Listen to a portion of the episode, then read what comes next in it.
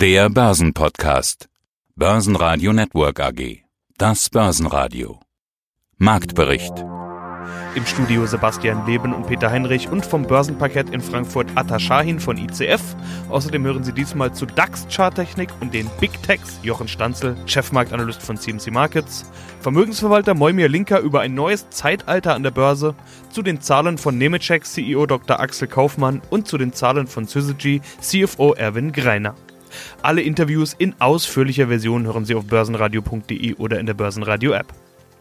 Zunächst sah es aus nach einem Freitag, der die Woche versöhnlich enden lässt. Die Zahlen der Big Techs waren gut und das befeuerte die Stimmung und damit sogar den DAX, obwohl der von Tech ja wirklich sehr weit entfernt ist. Mit einer deutlich negativen Wall Street Eröffnung am Nachmittag gab der DAX dann seine Gewinne allerdings vollständig ab und schloss bei 12.313 Punkten mit minus 0,5 Prozent. Der ATX in Wien verlor 1,1 Prozent auf 2.124 Punkte. Mein Name ist Atakan Schein, ich bin hier zuständig für die derivativen Produkte an der Börse Frankfurt. Also wenn man so euch ein bisschen reinhört am Parkett, ganz schön was los bei euch. Peter, hier ist richtig was los. Wochenweise im DAX, was ist da passiert? Da waren wir mal bei 13.000, jetzt eher bei 12.300. Der DAX hat sich doch arg erschreckt. Das BIP in den USA im zweiten Quartal ist doch dann doch um minus fast 33 Prozent gesunken. In den Prognosen war das natürlich auch so. Wenn dann die harten Fakten kommen, hat man sich doch erschreckt. Ja, kann ich mir gut vorstellen. Diese Woche war eine extreme Berichtswoche. Facebook, Apple, BASF, Fresenius, Heidelzement, Alphabet, um nur ein paar zu nennen. Trotzdem machten eigentlich die Rohstoffe die Story der Woche aus. Warum denn? Genau so ist es, Peter. Es gibt hier quasi äh, nur zwei Themen, Gold und Silber. Ähm, wir sind hier an einem All-Time-High. Das Gold ist jetzt momentan, während wir reden, bei 1970, 1970 US-Dollar pro Unze. Wow. Und äh, wieso all das, dieser Goldanstieg? Bedingt auch dadurch, dass man doch Angst hat vor einer Abwertung des Dollars. Äh, in, in, in, dieser ganzen Gemengenlage von Informationen, Peter, es gibt steigende Spannungen in den USA, plus politische und soziale Unsicherheit. In den USA gibt es auch wieder die Rekordverschuldung, eine neue große Rekordverschuldung. Man wartet auf die zweite Corona-Wellen. Angst vor der Inflation, dass die ganzen Themen kennen wir und die Menschen suchen etwas Schutz im Gold. Und äh, wie gesagt, sie haben Angst vor einer Abwertung vom Dollar. Ja, die Trends vom Parkett.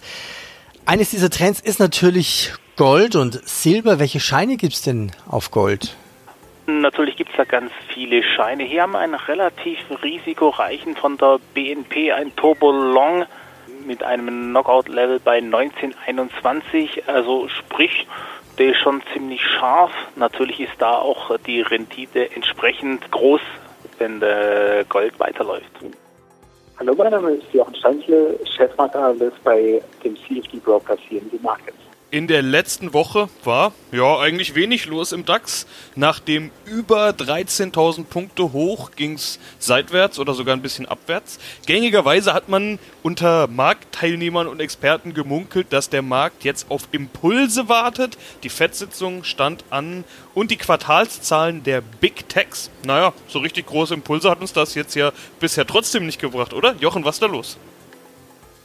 Wir haben eine Bodenbildung Mitte Juni bekommen und Anfang Juli versucht, da in eine Aufwärtsbewegung zu gehen. Das hat aber so richtig nicht geklappt, wie wir alle mitbekommen haben. Jetzt sind wir wieder da, wo wir Anfang Juli begonnen haben, nämlich genau an diesem Punkt, wo quasi diese Bodenbildung aktiviert wurde. Und das liegt bei 12.486 Punkten. Wenn wir da diese Unterstützung halten können, wäre das charttechnisch einfach nur eine Bestätigung des Bodens, der eben entstanden ist, sollten wir da allerdings drunter rutschen und auch drunter bleiben, dann ist hier die 12.000 Punkte Marke eine, die wir noch einmal testen könnten. Und da wird dann diese Bodenbildung, die wir da haben, auch schon wieder in Frage gestellt werden. Also das muss man jetzt abwarten, was dieser Rückfall wirklich zu bedeuten hat. Lotet der Markt gerade selbst auf. Mein Name ist Moimir Linker und ich bin CEO der Axis International, der unabhängigen Vermögensverwaltung in Zürich. Dann greife ich das mal auf. Gehen wir doch mal der Sache auf den Grund. Ja klar, Corona fördert alle Online-Tätigkeiten. Wir zoomen mehr, wir shoppen online, äh, die Kids Netflixen, wir brauchen mehr Cloud. Aber nie zuvor eine Geschichte der Finanzmärkte war Realwirtschaft und Börsenwelt derart entkoppelt. Also wenn alle Volkswirtschaften derzeit schrumpfen, die Arbeitslosigkeit überall steigt und die Firmenpleiten drastisch zunehmen, fallen insbesondere die Technologiebörsen, Sie sagten es ja, eine regelrechte Orgie. Jetzt ist mir die Frage natürlich, wer hat recht, die Zweifler oder die Partygänger an der Börsen? Also wer eine Apple im, im Depot hat, hurra, Gratulation und einfach laufen lassen. Also wie, wie soll ich denn mit dieser Schizophrenie der Börsen umgehen?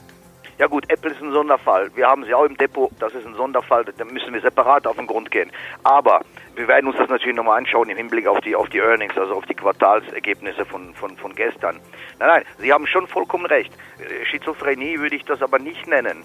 Und ich habe auch eine sehr, sehr klare und deutliche Antwort darauf. Ich wiederhole mich auch wieder zum hundertsten Mal. Wenn ich als, als, als Vermögensverwalter oder als Fondsmanager oder als Pensionskassenverwalter, spielt jetzt keine Rolle, wenn ich jetzt die Entscheidung habe, stecke ich das Geld in eine Anleihe, wo ich Geld verbrenne, oder stecke ich es in den Aktienmarkt, dann ist die Antwort relativ klar und relativ deutlich. Und wir haben eine extreme Liquiditätsschwemme, die jetzt nicht greift, aber sie wird dann greifen, wenn die Wirtschaft anfängt zu laufen, wenn Corona im Griff ist und wenn dann wieder geflogen wird, gereist wird, Autos gekauft werden und so weiter. Das heißt also, es ist eigentlich eine Entwicklung an der Börse, die zeitversetzt ist. Und das ist auch ein Novum. Ich weiß nicht, wie lange wir schon Gespräche führen. Ich habe Ihnen gesagt, wir laufen in ein Zeitalter hinein, wo die Börse eine ganz andere Bedeutung gewinnt und die Aktienkultur Neuland betritt. Und wir betreten Neuland. Corona war nichts anderes als ein Katalysator dieser Entwicklung, eine Beschleunigung. Und damit will ich sagen, dass diese Beschleunigung darauf zurückzuführen ist, dass das Geld billiger wird. Wir werden jetzt sehr, ich habe das, und das wissen Sie, wie lange wir schon, Herr Heinrich, darüber reden. Ich habe schon vor Jahren gesagt, die Zinsen werden weiter sinken. Bin dafür sehr scharf kritisiert worden und jetzt sind sie weltweit nahezu im Negativbereich. Und genau das ist die Situation, die wir haben. Das heißt, das, was die Börsen jetzt machen und diese, wie Sie es schön gesagt haben, diese Orgie, die wir feiern, das ist, das ist nur ein Resultat der Zeitverschiebung. Das heißt also, man geht davon aus, dass wir im Jahre 22 wieder das Leistungsniveau erreicht haben vor Corona und die Zeit bis dahin blendet man aus und dann sagt man, okay, ich bin bereit, dieses eine Jahr in Kauf zu nehmen und möchte an der Aktienentwicklung allgemein profitieren, anstatt Geld in Staatsanleihen zu verbrennen, weil das Geld billig bleibt. Und das ist genau der Grund für diese Orgie, wie Sie es so schön gesagt haben. Gewinner im DAX ex-Wirecard waren Linde mit plus 1,2%, gefolgt von MTU mit plus 1,1% und Fresenius Medical Care mit plus 0,8%. DAX-Verlierer waren VW mit minus 3,3%, Continental mit minus 4% und Schlusslicht Covestro mit minus 4,7%. Bitcoin. Ist denn die Kryptowährung wieder auf dem Vormarsch? Im Grunde ja. Wir sind jetzt hier bei, sagen wir, 9500 Euro. Das ist schon mal, das ist schon mal eine Ansage. Und als wir doch dann so auf, auf dem Niveau waren, habe ich noch irgendwo eine Headline noch gelesen hier in den Nachrichten, dass äh, ein US-Gericht entschieden hat, dass Bitcoin auch eine Form von Geld ist. Ob das jetzt äh, die Ursache war, weiß ich nicht. Bitcoin wird hier rege gehandelt. Äh, es wird wirklich getradet. Äh, tendenziell wird viel mehr gekauft. Ich bin jetzt äh, keiner von den Bitcoin-Anhängern, die den die dieses Produkt dann bei 100.000 US-Dollar in einem Jahr sehen. Aber meine persönliche Meinung, ich sehe gerade keinen Grund, also keine äh, geringsten Anzeichen, dass Bitcoin etwas fällt. Und dann will ich noch über den Impuls sprechen. Also diese Big Techs hatte ich ja gerade angesprochen. Apple, Amazon und Co. haben Zahlen gebracht. Die konnten eigentlich fast nur enttäuschen. Also man hat gesagt, entweder da kommt nicht das, was man hofft, oder da kommt das, was man hofft und das ist ja schon drin. Was ist passiert? Die haben sogar overdelivered. Da ging es nochmal kräftig nach oben. Bringt das jetzt noch mehr Potenzial für die sowieso schon unglaubliche Tech-Rally bei Big Tech?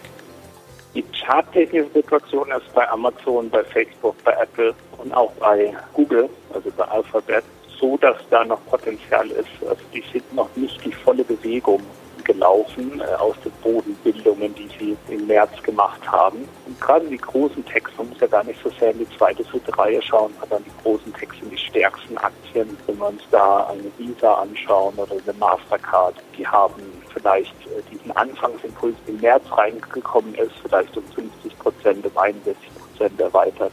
Und das war es dann. Bei den großen Techs sind wir da schon äh, bei dem 300-fachen des ursprünglichen Impulses. Das kann dann noch bis zum 400-fachen, da gibt es eine Fibonacci-Zahl 423,6.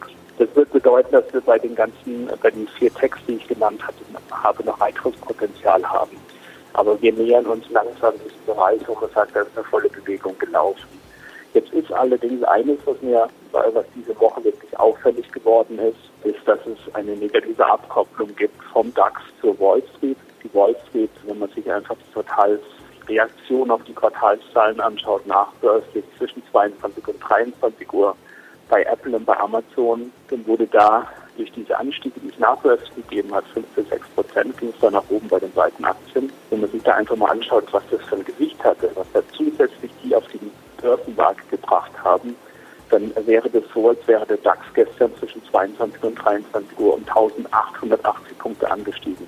So viel zusätzliche Marktkapitalisierung ist da erzeugt worden. Und das ist eben dieses Disruptive und ist auch etwas, was eben, ja, zumindest in diesem Teilbereich zeigt, sich doch die Wirtschaft gerade verschiebt von der Old Economy, wenn man so möchte, hin zu diesen Big Techs. Also da dürfte es auch dann eben ein großes Thema werden für die nächsten Jahre in der und weltweit in der Politik. Ja, wie geht man eben mit diesen Unternehmen um, die eben so eine Marktmacht auf sich vereinen? Also Stichwort Kartellrecht ist etwas, was sicherlich etwas ist, was uns beschäftigen wird.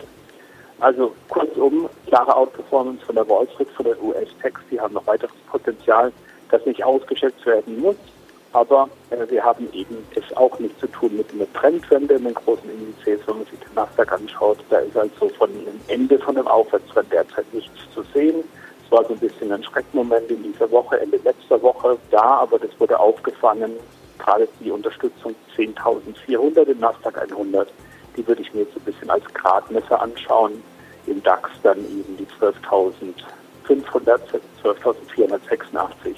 Wenn diese Marken gehalten werden können, dann ist hier von einer Trendumkehr nach unten derzeit charttechnisch nicht zu sehen. Mein Name ist Axel Kaufmann, ich bin Vorstandssprecher und CFO bei der Nemetschek SE seit Januar diesen Jahres. Ja, also das erste Jahr als Vorstand bei Nemetschek und dann gleich das, globale Corona-Pandemie, Lockdown, Unsicherheit. Es gibt aber auch Gewinner dieser Krise und das ist ja vor allen Dingen die Digitalisierung, so sagt man sich das zumindest. Nicht zuletzt an den Zahlen der Big Tech, die ja gerade in aller Munde sind, sieht man das. Sieht man, dass Technologie und Digitalisierung auf dem Vormarsch sind. Und auch sie sind ja am Ende des Tages ein Tech-Wert, der auf Digitalisierung setzt. Dr. Kaufmann, sollte ich bei Ihnen gar nicht die Frage stellen, wie sehr trifft Sie die Corona-Krise, sondern eher umgekehrt. Wie sehr profitieren Sie von den daraus hervorgehenden Digitalisierungsbeschleunigungen? Ja, also zunächst mal ist es völlig richtig, was Sie sagen. Es in Deutschland und gar in Europa nicht mehr ganz so oft allzu finden, würde ich sagen, dass wir äh, starke Softwareanbieter haben. Wir haben die ein oder andere IT-Firma und auch Implementierer aber wirklich reine Softwarefirmen beileibe würden wir uns nie mit einer tollen SAP oder Software AG rein von der Größe vergleichen. Aber im Sinne der Spezialisierung der Marktposition ist eine Nemetschek SE mit der Software-Lösungssuite, die wir rund um den gesamten Lebenszyklus eines Bauprojektes haben, schon ganz gut positioniert. Und insoweit in der Tat trifft der Vergleich schon zu, dass man allgemein momentan sieht, dass die Softwarefirmen rund um die Welt sich durch die Krise ein bisschen besser schlagen als so manch anderer Sektor. Aber am Ende des Tages kommt niemand an Corona vorbei. Auch bei Ihnen gab es Effekte. Ich hatte heute den Satz gelesen, dass Sie besser als befürchtet durch das zweite Quartal gekommen sind. Der Satz ist nicht von Ihnen, ich habe ihn in einem Artikel gelesen. Sie bieten Software für die Baubranche und Digitalisierungstools im Baubereich an. Ich hatte mich gefragt, was war denn da überhaupt Schlimmes zu erwarten? Also besser als befürchtet? Was haben Sie denn befürchtet? Naja, ich glaube, insoweit anteilig ist der Satz schon von uns, denn wir haben die letzte Prognose rausgegeben mit der Vorlage des Geschäftsberichts für das letzte Geschäftsjahr 2019 und das war im März. Und wenn wir uns dann erinnern, was wir da auf der Hand hatten als Indikatoren, hat schon uns insoweit verunsichert und sehr vorsichtig gemacht mit dem Blick nach vorne. Wir hatten damals erste Anzeichen aus Asien schon auf dem Tisch, allerdings nur in kleinen Ecken unseres Geschäfts, sahen aber, dass die große Welle nach Europa schwappt. Und wir haben uns daran erinnert an die Jahre 2007, 2008, 2009 bei der Finanzkrise, wo wir schon, zwar eine andere Firma damals waren in der Aufstellung und vielleicht auch in der Anfälligkeit, aber im Grunde nach schon auch damals befürchtet haben, dass das Lizenzgeschäft insbesondere unter Druck kommt. Denn gerade bei Bauprojekten, wo auch Fremdfirmen, wo auch zusätzliches Personal in Hochzeiten oftmals engagiert wird gleiche Situation wie 2008 mit wirklich vollen Büchern und den Projekten noch laufen, ist es eines der ersten Dinge, was die Leute dann dort eben nicht heuern, neue Softwarelizenz, wenn sie eine gewisse Unsicherheit haben, ob es denn wirklich zu neuen Projekten auch kommt. Und deshalb mit dem Blick auf das zweite Quartal vor der Brust und das dritte Quartal und das vierte Quartal haben wir uns damals sehr, sehr vorsichtig geäußert und haben gesagt, dass wir eigentlich im zweiten Quartal mit äh, deutlichen Effekten rechnen. Jetzt sind die nicht ganz so schlimm eingetroffen, wie erwartet. Insoweit ist das die Erklärung für, glaube ich, Ihr Zitat. Schönen guten Tag, mein Name ist Erwin Greiner.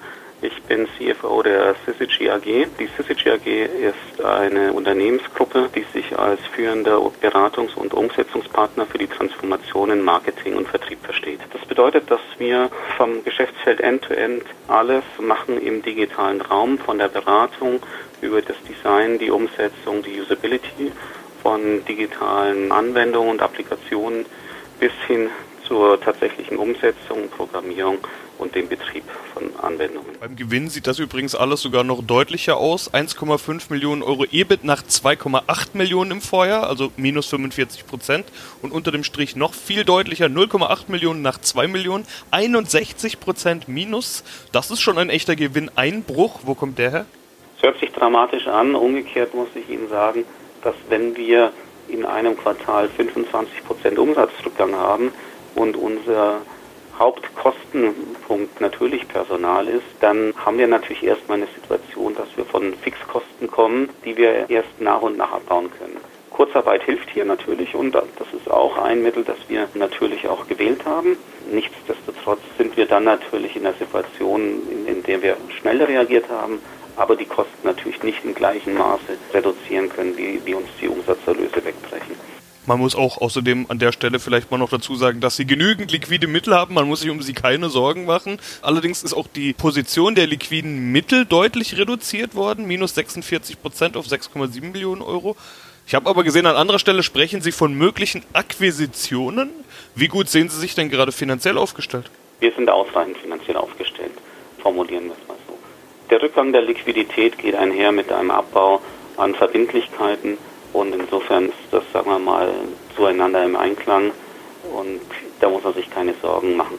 Umgekehrt ist unser operativer Cashflow mit viereinhalb Millionen in den sechs Monaten sehr gut gelaufen und zeigt eben genau das, dass, dass wir gut finanziert sind und auch operativ Cashflow generieren. Wir haben Liquidität verloren, das kann man auch direkt sagen, indem wir die Minderheitsbeteiligung, die wir haben, zum Teil erworben haben also sprich, wir haben unsere Beteiligung an der USITS GmbH auf 100 Prozent aufgestockt, im zweiten Quartal eine Verschmelzung der USITS mit der Different GmbH auch vollzogen und haben da im Zuge dessen eine Anteilsaufstockung bei Different erfahren.